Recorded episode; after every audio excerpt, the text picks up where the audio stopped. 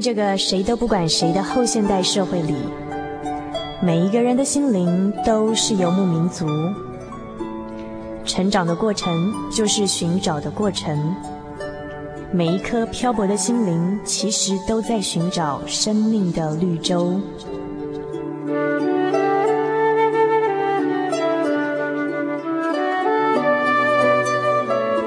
行走在这个城市的荒漠里，你也许想邂逅一群与你一样的心灵的游牧民族，交换过往的孤寂，探索永恒的方向。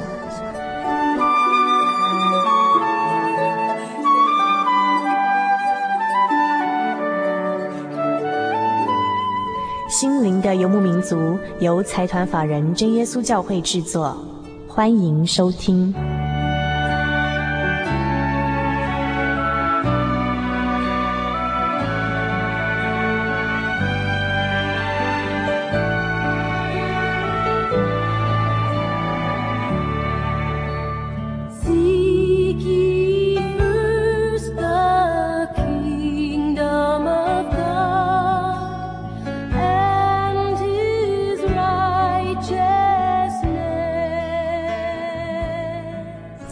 位心灵的游牧民族，在空中的朋友们，大家好，我是主凡，很高兴又来到我们心灵的游牧民族与您在空中相会的时刻了。那么，我们心灵的游牧民族这个节目在全省各地播出的基地台分别是北部人人电台 FM 九八点九，中部大千广播电台 FM 九九点一，花莲调频广播电台 FM 一零七点七。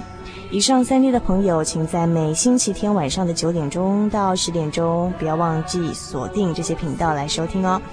嘉义地区的朋友，请收听生辉电台 FM 九五点四，同样的，在每星期天晚上的十点钟到十二点钟播出。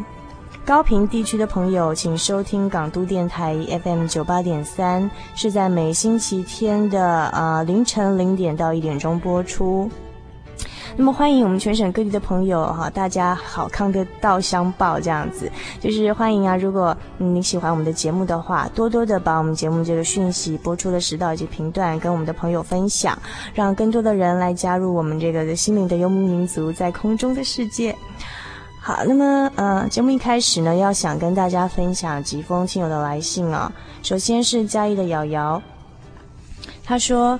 嗯，我是嘉义的瑶瑶，谢谢你，我已经收到你们所寄来的录音带，我也迫不及待的和许多的朋友分享，他们也都非常的喜欢，而且频频的赞美小诗班哦，愿他们继续加油，我们将等待他们出版录音带呢。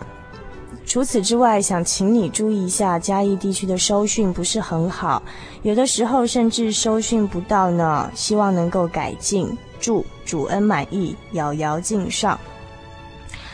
呃，好哦，那就是嗯、首先要跟嘉义的瑶瑶或者是嘉义地区的朋友说很抱歉哦，因为这边的听友反映说，好像有时候会收讯不到，收讯状况不是良好。那么如果说我们的朋友们，如果说嗯，在这个当地的电台听到说，如果呃，譬如说中断或者是说呃收讯不不良的状况呢，请告诉我们，那么我们会很感激您的，这样我们也会跟电台接洽这样子。好，那么就是说瑶瑶说。他收到的这卷录音带，有跟很多的朋友分享，很多朋友都很喜欢。那我记得应该是我们之前曾经邀访了小诗班这集节目。那听众朋友们，如果说您就是每天收听我们的节目啊，那如果刚好这一集很想保存，但是呢又来不及录音的话，可以来信跟我们索取我们的节目卡带。那来信可以寄到台中邮政六十六至二十一号信箱，传真号码零四二四三六九六八。著名心灵的游牧民族节目收，还有你所要索取的这一集节目卡带是几月几号收听得到的内容啊？要让我们知道，我们才知道你希望保存的是哪一集。那么如果说能够付个十元的回邮信封的话，那会减轻我们工作人员他们的工作负担，那你也可以比较快的收到你所想要的资料，这样子。好，那接下来这位呢是嗯，来自于台中的凤珠哦。凤珠说：“亲爱的节目主持人，您好，由于对于圣经以及基督耶稣的认识不多，所以希望可以向您索取关于圣经函授课程的资料。因为是第一次听贵节目，所以就匆匆来信，不是了解很多啊，忘了您的称呼，真是抱歉。好，我是主凡，主人的主，帆船的帆。因为我们凤珠是第一次听到节目，这样，所以没关系。也希望可以有多一点的资料，可以帮助我对于圣经或教义更明白。对了，关于《荒漠甘泉》这本书，要如何可以购得呢？书局似乎没有呢。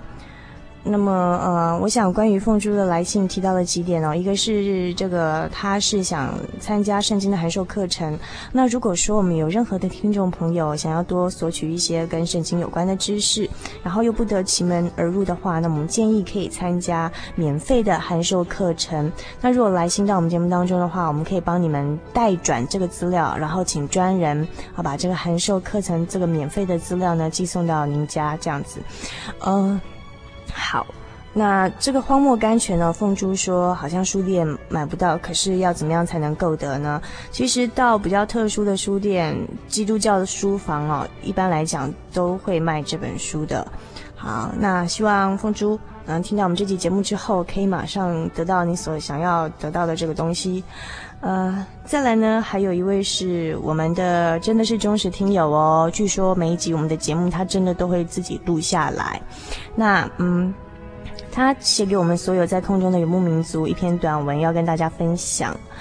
呃，那么他这篇短文呢，是在嗯五月十号听了呃那一集的节目哦，好像是空中查经班，我们查的是喜乐的讯息菲利比书哦。那听了之后，他觉得非常的有感觉，然后就写了一篇短文，想跟我们大家分享。那么他写的这篇文章的标题叫做《诗情画意：一个幸福的人》。一个幸福的人一定有些喜乐的秘诀。那就是昼夜思想神的话语，靠着加给我力量的生命之主，方可凡事都能做，立得稳，常常且大大喜乐，使众人看出有谦卑和忍让的心怀，好归一切荣耀给神的名耶稣。或饱足饥饿，或有余缺乏，随时随地都得了秘诀，处之于泰然。如此，周围就没有敌人了，而成为一个幸福的人。不是拥有的多，而是计较的少。一个懂得知足的人，存感恩的心，他和他都是幸福的人。此文献给凡要追求幸福的人，祝福你和你。好，我们这位忠实听友呢，他写的这个“你”和“你”哦，一个是人部的“你”，一个是女部的“你”哦。就像我们这位朋友他文章里面所说的，一个幸福的人一定是有些喜乐的秘诀。那么我很高兴我们的听友在听了我们的节目之后呢，他能够啊自己写下一些他所体会到一些喜乐的秘诀跟大家分享。也欢迎我们所有心灵的游牧民族在空中的朋友哦，嗯，有任何对节目的意见或者是自己有些感动生活的想法，欢迎来信到我们节目中投稿。来信请寄到台中邮政六十六至二十一号信箱，传真号码零四二四三六九六八，注明“心灵的游牧民族”节目收。好，那么接下来我们要进行的单元是生活咖啡馆，不要走开哦。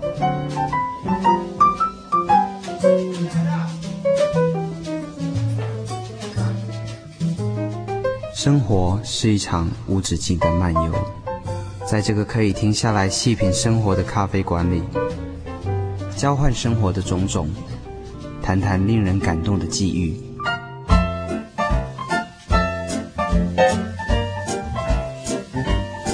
让我们一起展开心与灵的对话。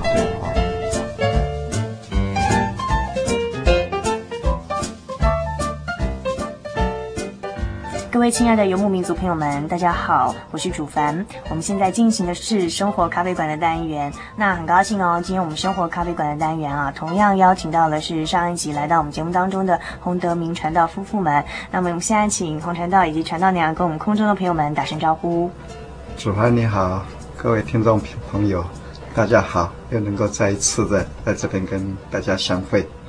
主凡您好，各位听众朋友大家好。嗯哼，那很高兴哦，就是在我们上一次的节目当中呢，那红传道、传道娘跟我们分享了他们各自哦这个呃信仰的一个经验，就是从不信到信的这个过程。然后那特别是也提到了说呃献身当传道，然后接受了这个呼召的一个经过。那我们今天要着重的是在这个婚后的生活、婚姻前后的生活，就是传道夫妇呃在呃。我我想就是说，上礼上星期啊，我们也提到一个很大的一个呃，算是个人的一个恩典啦，就是呃，传道娘跟传道自己都有讲啦，就是我们红传道呢，在以前是很害羞的，然后好容易脸红。那尤其是呃，从小小时候在学校里面哦，要站在众人的面前讲话，就觉得很害怕，那就会很脸红。然后传道说，两只脚都会像打架一样，要赶快从台上滚下来。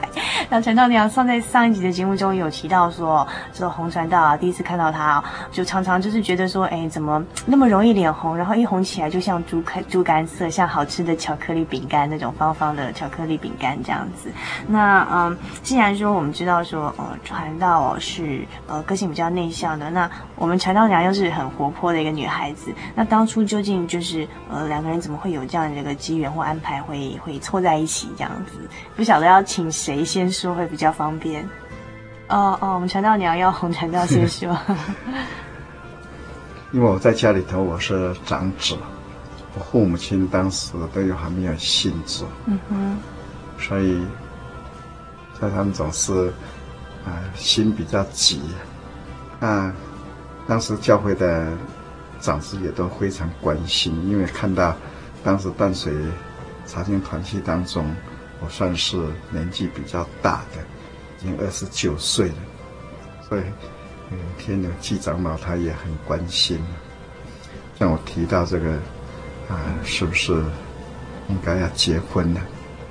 我当时心里头的啊，就在想说，在家庭上我是应该有这个责任啊。当然，我父母亲还没有殉职，也应该要征得他们的同意。嗯哼。所以，我有跟啊跟我妈妈商量。我才感觉到说，在认识的在教会里同龄当中，以前也谈到郭志超传道，他的哥哥跟我很要好，在当时他们也都还没有信主。那信主以后，我信了，他们也跟也 也信了。我有发觉到说，哎，他们家里头好像有一个女孩子，长得相当可爱，但是我们实在也说起来不熟。他凭着这信心啊，相信神所安排，因为当时说起来真的很单纯。我就跟坦白就跟季长老讲说，假如要提亲的话，那是不是可以试试看？所以我就将这个事情也放在祷告的事情上。经过了大概差不多两个两三个礼拜，好像两三个礼拜时间，终于有了定案。后来才听我太太讲说。啊，他当时也是，应应该也是很单纯的这种接受了。所以我总总是感觉到说，在婚姻事情上，我们秉持一个原则，在主里头，我们相信神的安排，我们顺服这个道理。基督成为我们我家之子，真正的成为我家之子。那我们这个家庭必定是蒙福的一个家庭。嗯哼哼哼。那呃，我想听起来哦，也可能我们一般的这个听众朋友会觉得，哎，好像蛮传奇的。为什么才两三个星期哦，就可以为婚姻定案了？所以我们要听听女方是的说法究竟怎么样。我请传道娘回忆一下当时的情况究竟怎么样。是啊，跟他订婚的时候，很多朋友同事都很惊讶，因为我们算是很嗯。蛮受新式教育的，怎么会选择一个很古老的婚姻？那实际上是这样子，我这个我是觉得真的是一切神很意外的安排啦，很自由他的安排。因为据我自己的规划，我是希望说过了三十岁以后才谈婚姻，我不想让自己那么早陷入家庭里头，让自己没有自由。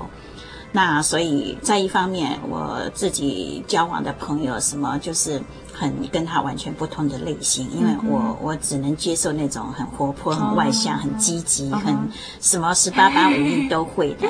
结果这个弟兄后来我知道，居然是这个红弟兄，我很纳闷，因为完全跟我完全完全不同样的类型。可是我就很感谢神啊，让我当时蛮冷静的，我就有想到说，哎。玩归玩，那人所看的人眼目所选择的不一定是绝对的正确，因为事事都会变化。但是有神的道理在一个人的心中，我想这个价值是绝对永恒的。那我就。尽管我对他认识不是很深，但是平常他的表现，我是觉得说这是一个很有道理的青年。虽然他没有口才，也没有什么很帅的外表，但是他那种很内在的直是很好，我有这样子的直觉了。当然，这个是一个婚姻大事，我就把他交托在神的面前。所以在经过很长时间跟很理智、冷静、很客观的一个祷告之后，我是想说，我不要凭着自己的血气来判断。那我想说，如果我的祷告是，呃，经过祷告以后，我征询家人的意见，如果他们都没有话说，那么一切都会很很顺利。那果然，我问过我哥哥啦、我母亲他们的看法，他们就是很简单扼要，都说很好这样子而已。嗯、那我就。也没有什么担忧害怕的，嗯、我就想说，尽管他不是我喜欢的型，不是我所认识的人，但是我愿意交托，把自己婚姻交托在神的面前，嗯、所以真的是。很坦然的就把自己交托出去。嗯哼，那其实那个我们传道娘啊，在上个星期也有提到说，好像还不是很熟，一开始认识这位，那时候还不是传道的红弟兄哦。那印象中就是觉得呃，脸红起来像巧克力饼干。那为什么那时候会愿意嫁给 这个？这个害羞的巧克力饼干先生呢？因为我比较羡慕一种生活是很平凡、很踏实的，尽管没有很五彩绚丽那种多彩多姿的色彩，但是我想生活是一个很现实、很细水长流。然后看到周围一些亲朋好友，一些自己恋爱发生婚变的，然后弄得。呃，那个女方非常的痛苦，这种生活，我想我我没有办法接受这样，嗯、所以我宁可是一个很平实的，我想那是最幸福的事。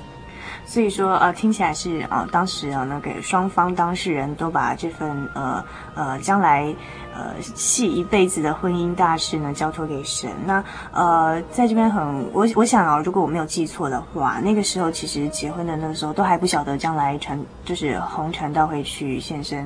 给神，然后走上传道人这样的生涯嘛？那究竟就是说，在后来，就是我我会很很好奇的想问一下说，说究竟一个传道娘是不是要具备怎么样的特质或恩赐恩赐？然后，那像传道传道娘这样的一个呃这样的一个身份，他的苦与乐究竟何在？其实说要具备什么特质身份，这个。好像是不太恰当的，因为我是觉得说走上这一条路，不是自己刻意要这样子，就是好像水到渠成，时候到了，然后就很顺理成章，你就走到这一步，所以。当时走到这一步，只是很单纯啦，觉得说能够为神工作很好。可是，呃，有一些现实面真的是没有去很深入的体会到。所以，至于你说传道娘的苦与乐，呃，在我们很多很有爱心的信徒总认为说，呃，先生不在的日子，当然是有很多的不便，那都是一种苦。那实际上，我想这个都是一种。成长、成熟、必经的过程啦，不要今天说是传道娘，即使是一个普通的夫妻，也是要经过一段互相成长的。所以，我想，当然是先生不在的日子，比较有很多不便，很多事情要自己承担。呃，但是有时候想起来，很感谢神，有些是因为有这样的机会，让我们能够呃，在先生不在的日子，更能够来靠主耶稣。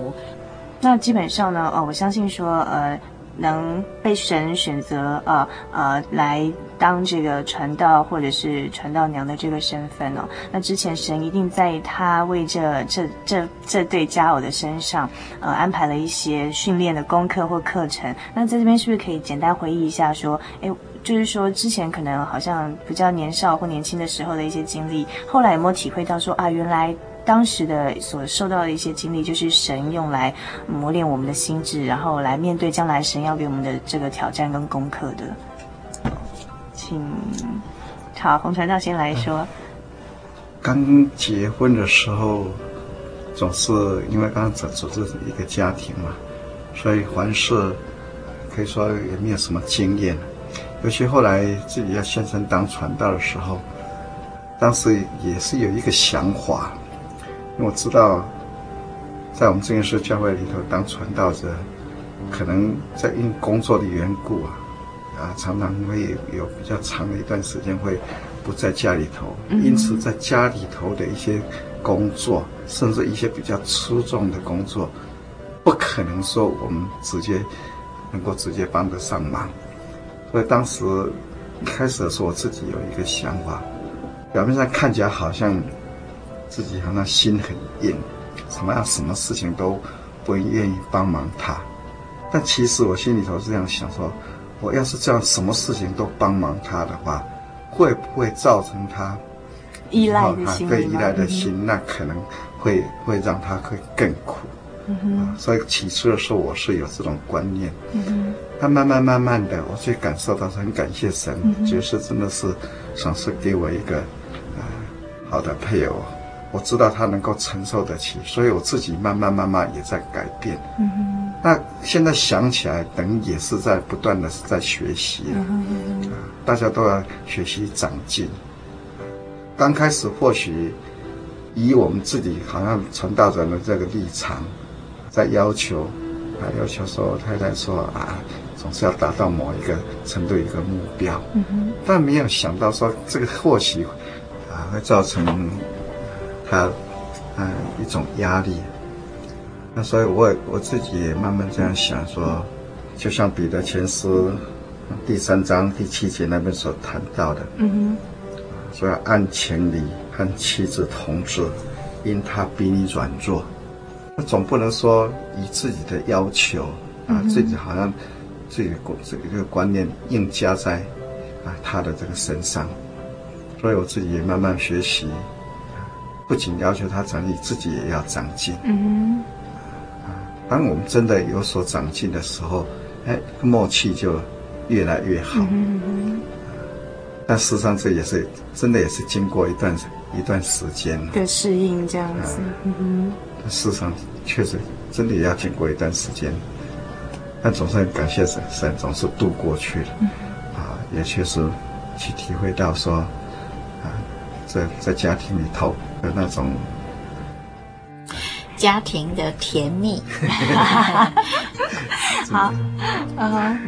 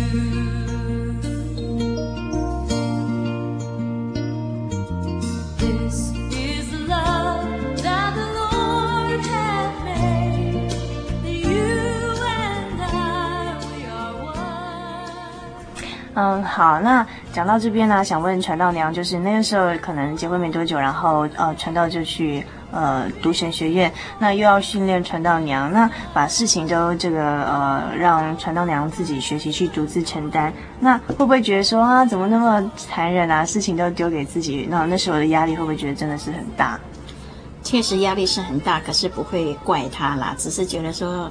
现在回想起来，是自己还没有很完全的成熟，因为一下子面临婚姻，又要扮演的角色是有很多种不同的角色，媳妇啦、母亲啦，还有传道娘。那自己本身还没有完全调试过来，又要面临这么多种身份，所以，呃，是觉得好像走得蛮辛苦的，怎么婚姻都跟理想中的都不是一个样子，嗯，哎，所以觉得压力很大，是这方面的压力。但是说怪他吗？倒不至于，因为呃，这一条路释放的路也是自己很甘心乐意答应的，所以只求主耶稣说，哎呀，让自己能够勇敢一点。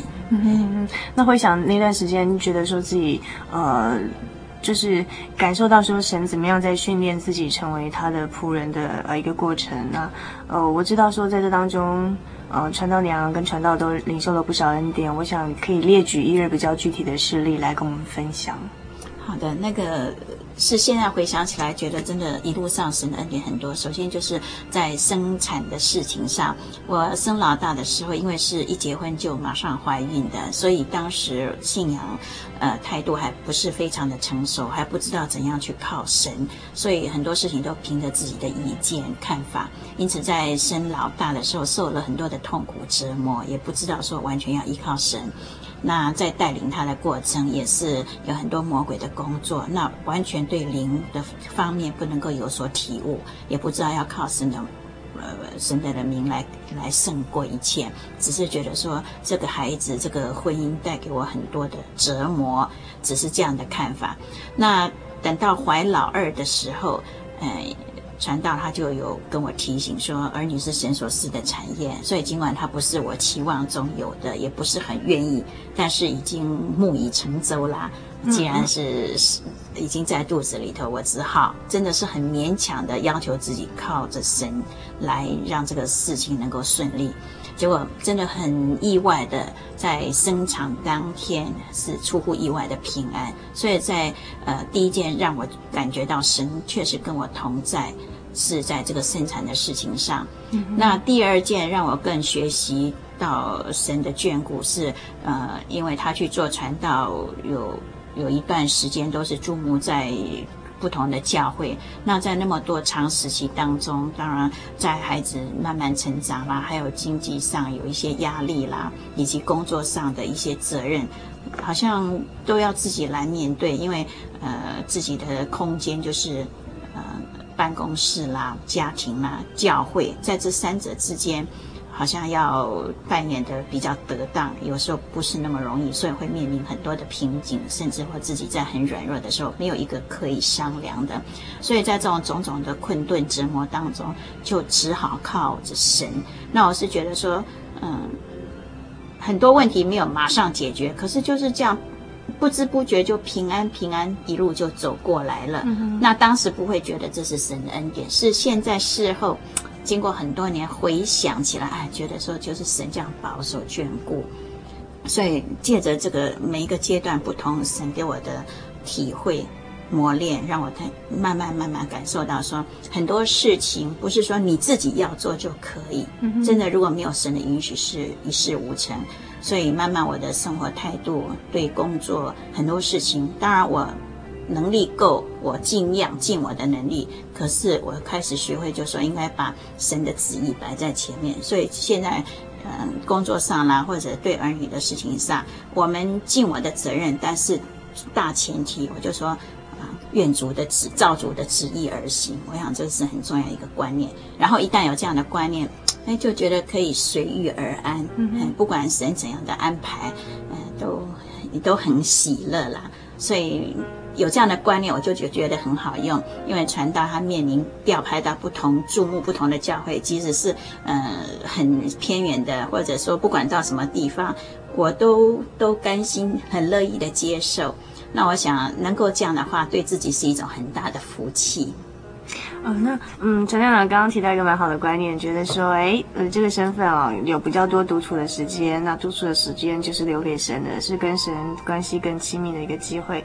呃，那嗯，哦，在这边就是想问一下，就是说，那呃，我会觉得说跟。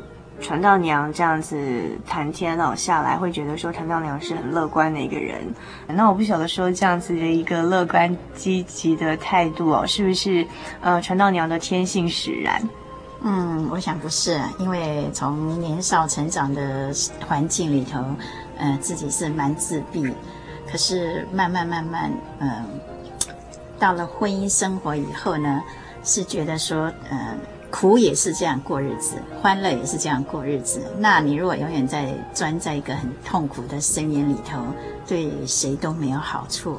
所以就慢慢学会，呃，就是忘记背后的努力面前的。因为我想人。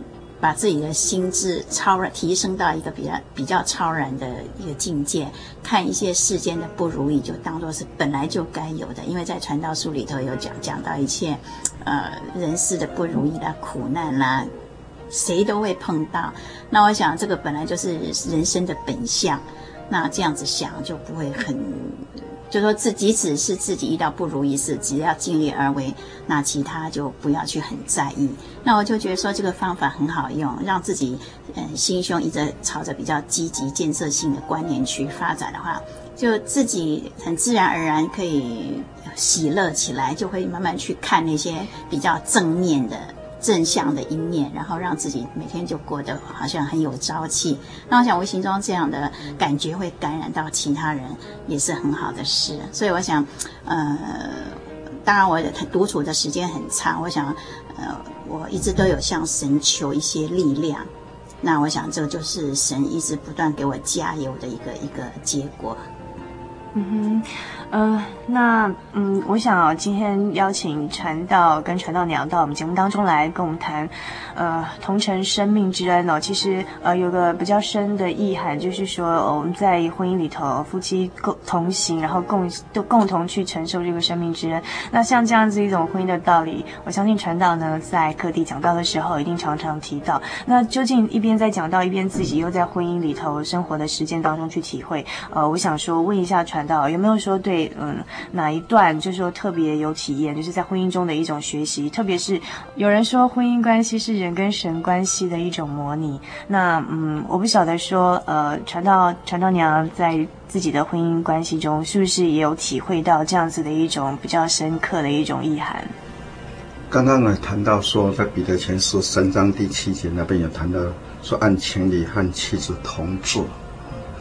嗯，我想这个按情理和妻子同住，这应该是做丈夫的一种本分啊，能够做得到的，啊，也是要学习说慢慢，啊，这在这方面也要去加强，所以在前面过一段日子以后，啊，我我想在这方面，我真的也是不断的在学习，嗯哼啊，所以也也发觉说，在这方面好像我们。彼此都有所长进，嗯哼，更能够去体会出啊，在家庭当中的那种乐趣，也在我们的服饰工作上，真的也能够达到更美好的效果。嗯哼哼哼，呃，那对传道来讲，刚才传道跟我们讲说，他觉得婚姻就是一种学习的过程。好，那么我想在这边请教呃传道娘，当然传道也可以回答，就是说呃。两位觉得说，在婚姻关系里头最难去学习的功课是什么？那么，对于一个有信仰跟没有信仰的人哦来讲，因为我想，呃，我们都曾经从就是以前是未信者到信主的这样的过程。那我觉得说，因为有这份信仰，所以说，嗯，在婚姻里头遇到这些比较难去学到的功课里头，跟一般人最大的不同在哪里？我想在这边请教这个问题。我想，可能比较大的困难就是在互相协调、互相包容、容这个整个过程当中，因为每个人都有他的自尊，有他的呃强，希望个性强的一面。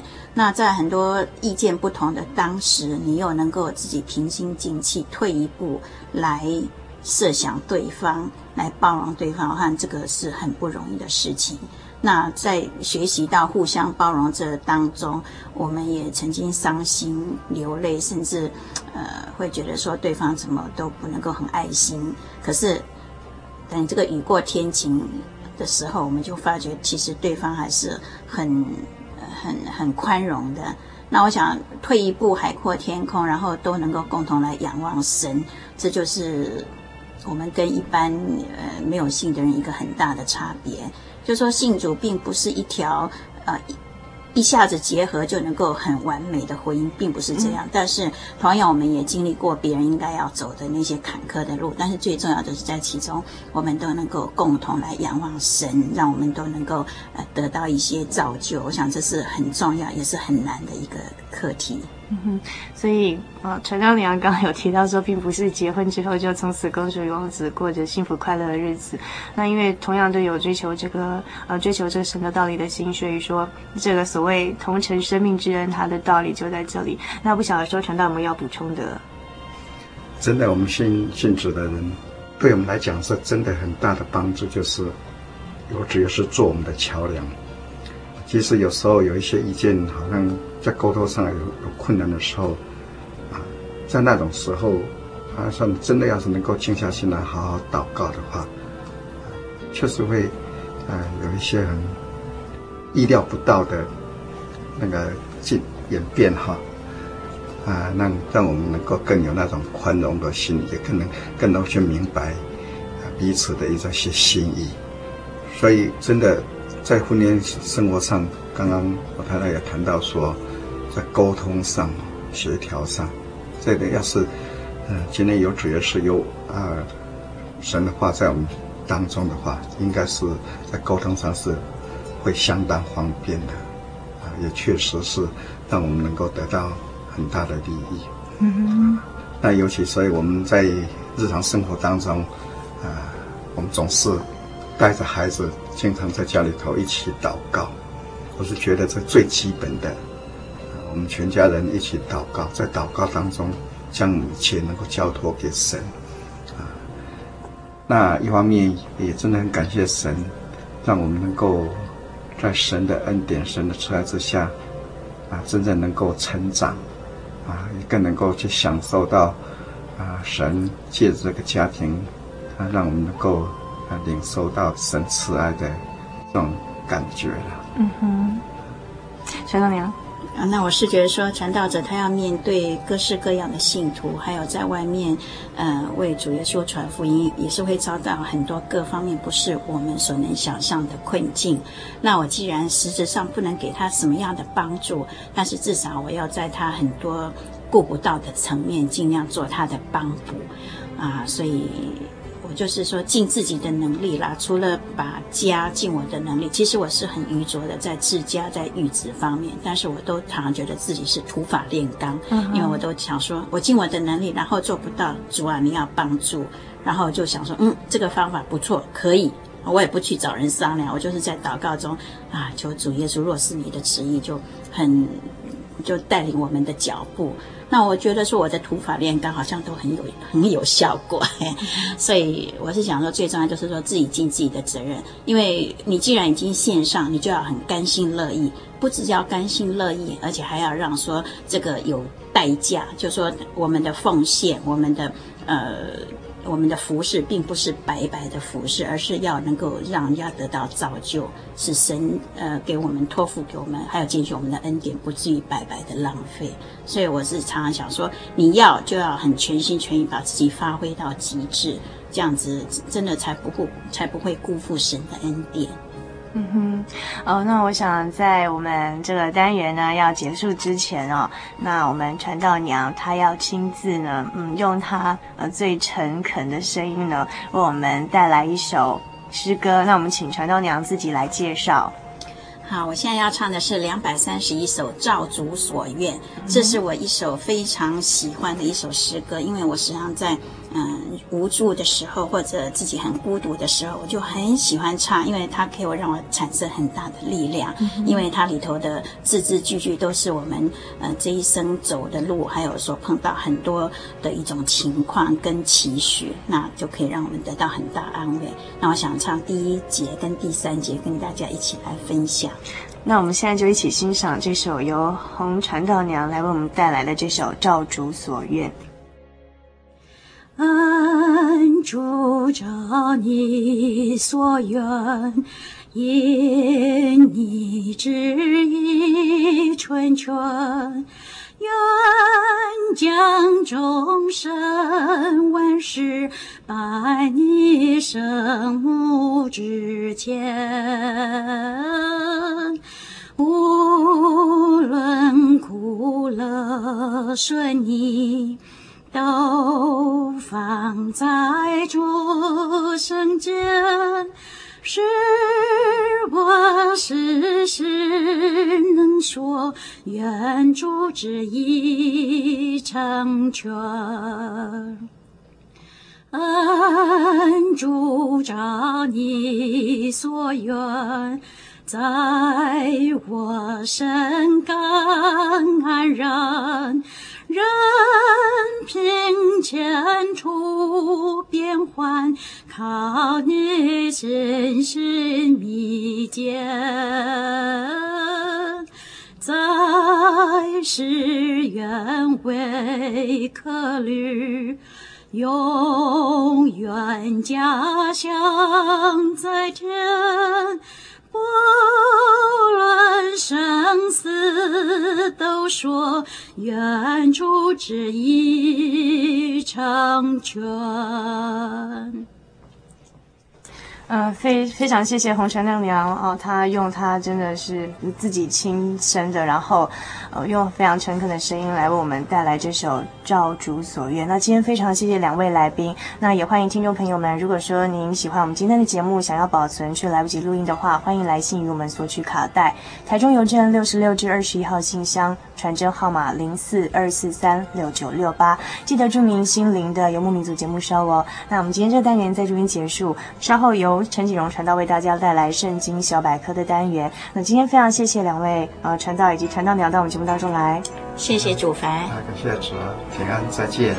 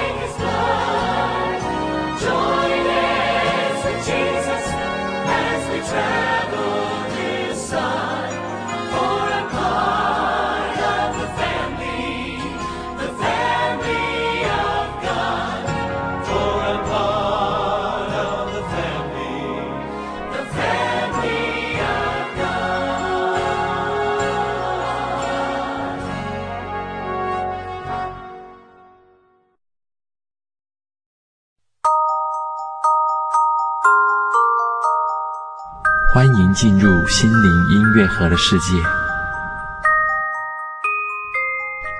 下面这一段圣经中的句子，您一定很熟悉。爱是恒久忍耐，又有恩慈；爱是不嫉妒；爱是不自夸，不张狂，不做害羞的事，不求自己的益处，不轻易发怒，不计算人的恶，不喜欢不义。只喜欢真理，凡事包容，凡事相信，凡事盼望，凡事忍耐，爱是永不止息。圣经哥林多前书十三章四到八节，基督教道理的总纲就是爱，在这个著名的篇章当中，包含了所有真爱的本质，值得细细品味。有机会，您也可以翻开圣经，亲身领受神话语的纯美。以上心灵音乐盒由财团法人真耶稣教会提供。